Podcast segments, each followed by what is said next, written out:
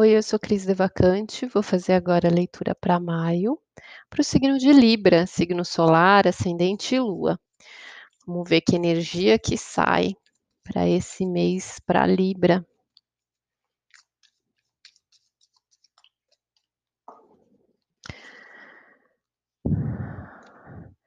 O sonho, Seis de copas, energia da água, do emocional, do sentimento.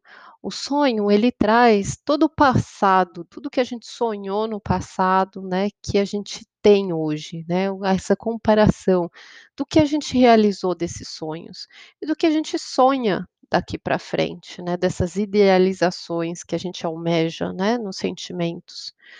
O que precisa ser deixado para trás? O silêncio, o silêncio é a carta da estrela no tarô do Osho, tá? Então, é ali, às vezes, uma visão das coisas, né? Uma visão nova, uma nova perspectiva, uma esperança. Só que precisa ser deixada para trás. Então, às vezes tem alguma visão, algo que a gente queira, que a gente pensa, que a gente imagina, que talvez seja um sonho ainda que se perca nesse campo do imaginário, né, então, às vezes não é bem ali a construção que a gente precisa ir, tá. Então o que que vem de novo? Cinco de espadas, elemento ar, comparação. Então vem um mês para Libra um pouco mais desafiador, né, um mês um pouco mais duro, em que traz ali uma oscilação dos pensamentos, da mente, né, algumas comparações com o que você tem hoje, com o que você desejou, às vezes alguma coisa que você tem que abrir mão, né, algum sonho até, uma visão, ou algo que você almejava. E aí essa energia dos cinco de espadas traz uma sensação de contrariedade, de disputa, de posicionamentos, às vezes pode até trazer embates e discussões, tá? Vamos ver aqui semana a semana, né, para tentar esmiuçar o que que vem dessa energia aí, o que que ela quer dizer. Bom, primeira semana, a gente está concluindo a alunação de Ares, que é o ciclo do recomeço dessa alma, né, então esse reinício que nós estamos no começo do ano aí, eu vou tirar aqui com o baralho do White e do baralho cigano, que vem a torre no White, no tarô, e a coruja no cigano. Então, a torre, ela traz é, alguma questão que está sendo encerrada já logo no começo de maio, que é mais difícil de lidar, que traz essa contrariedade. É muitas vezes alguma coisa que a gente não espera, não imaginava e que desaba, que faz o nosso mundo desabar, o nosso chão se abrir, é alguma coisa que é, desmonta a gente, né? Mexe ali com a nossa defesa. A gente vai construindo uma muralha ali de proteção, às vezes no automático, né? E aí, algum momento da vida, isso é, rói cai por terra, né. Mas o que cai por terra é o nosso ego e o nosso orgulho. Então, essas construções, essas proteções, essas máscaras, essas coisas que a gente vai construindo, né, é uma carta que normalmente, nossa, que energia, né, dá medo. Mas às vezes é uma coisa que precisa ser encerrada, precisa ser concluída, consumida, né. Então precisa dessa finalização aí, tá. E normalmente ela é muito desafiadora. Mas outro nome dessa carta é a casa de Deus, porque quando essa casca de proteção desaba, a gente volta para nossa pureza, a gente volta para nossa essência, a gente volta para o princípio, antes de ter sido construído toda essa proteção. Então não é algo ruim, né, aparentemente pode ser algo que dá essa sensação de que era algo que a gente não contava e que pega bem na ferida, mas Depois a gente percebe, inclusive com a coruja, né, pra sua observação.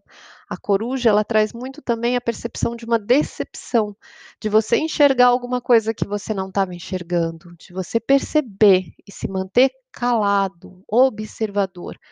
Presta atenção, né, não sai falando, fica observando o que que é que você está aprendendo, o que que a vida te trouxe nessa surpresa, nessa desestabilização, tá.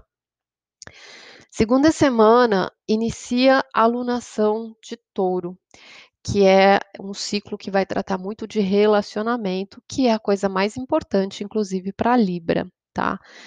E aí traz 6 de copas de água, inclusive é a mesma carta que saiu aqui como energia principal, então ela vem com a alunação na segunda semana, tá, essa questão de você olhar para o passado e sonhar com seus sonhos, e aí você percebe montanha, desafios, obstáculos, né, pra você realizar coisas que você almejou, você começa a perceber ali impasses e questões mais desafiadoras pra lidar, tá.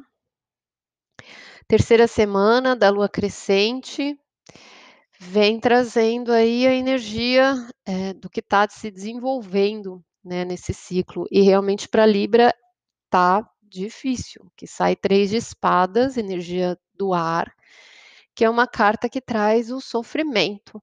O sofrimento de quando a gente conhece, percebe uma verdade, alguma coisa que a gente não se dava conta, que traz esse sofrimento, que traz essa decepção, que traz essa desilusão, mas, né, que tira a gente de uma ilusão. E tem a ver com a figura masculina, tem a ver com o homem, né, então pode ser essa decepção em relação a um homem na sua vida, né, o relacionamento com um homem. Se você é homem, às vezes, realmente também acontece, né, através da relação, do contato, né, da sua atenção tá focada ali com um homem, mas às vezes é sobre você mesmo, alguma coisa que você se dá conta, que você percebe que de repente não vai ser possível, não é viável da forma como você idealizou. E aí a última semana, é a semana da lua cheia, que vai acontecer com eclipse, e que vai ser bem forte, porque vai reverberar na vida da gente de 6 meses a 1 ano, então ela não fica só, né, nesse processo de 1 semana. E aí traz a lua e o caixão. Então realmente tem um mergulho interno aí de coisas bem delicadas pra lidar com seus sentimentos, que traz um encerramento, né, traz algo que está fechando um ciclo, que tá concluindo, coisas que precisam acabar, coisas que precisam, eh, morrer, né. Pode ser um relacionamento, pode ser um sentimento, pode ser algo dentro de você que você precisa enfrentar, tá. Alguma ilusão, alguma coisa que dá uma desestruturada aí esse mês. Vamos ver aqui o que que vem no oráculo da Kuan Yin, tesouros imortais, tá. Vamos ver o que que ele traz.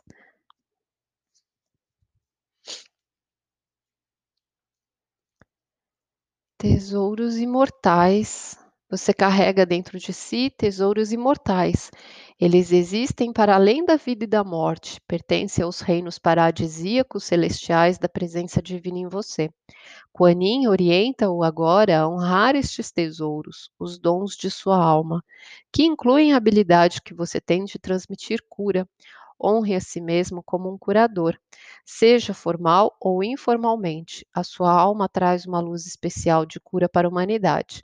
Você tem a sustentação divina em seu papel de curador, de qualquer forma que seja, comum ou altamente comum, que está se revelando pra você agora. Esse processo do curador, né, pelo processo desafiador que vem aqui, me traz muito mais a própria cura, né, e a gente auxilia muito esse curador da humanidade quando a gente passa por essa situação, quando a gente trabalha a nossa própria cura, quando a gente sente aquela dor, aí a gente consegue se colocar no papel do outro, né, entender o que que o outro tá fazendo, tá passando, pra auxiliar na cura da humanidade. Mas primeiro a gente passa, né, então tem situações aqui, eh, mais desafiadoras para esse mês, tá. Então, é fazer esse mergulho interno e olhar o que que precisa ser enxergado, o que que precisa ser revisto, tá. O que que precisa ser encarado dos seus sentimentos, que começam a se manifestar, que começam a se revelar e que precisam encerrar, tá bom. Fica com Deus, tenha um ótimo mês e até mês que vem.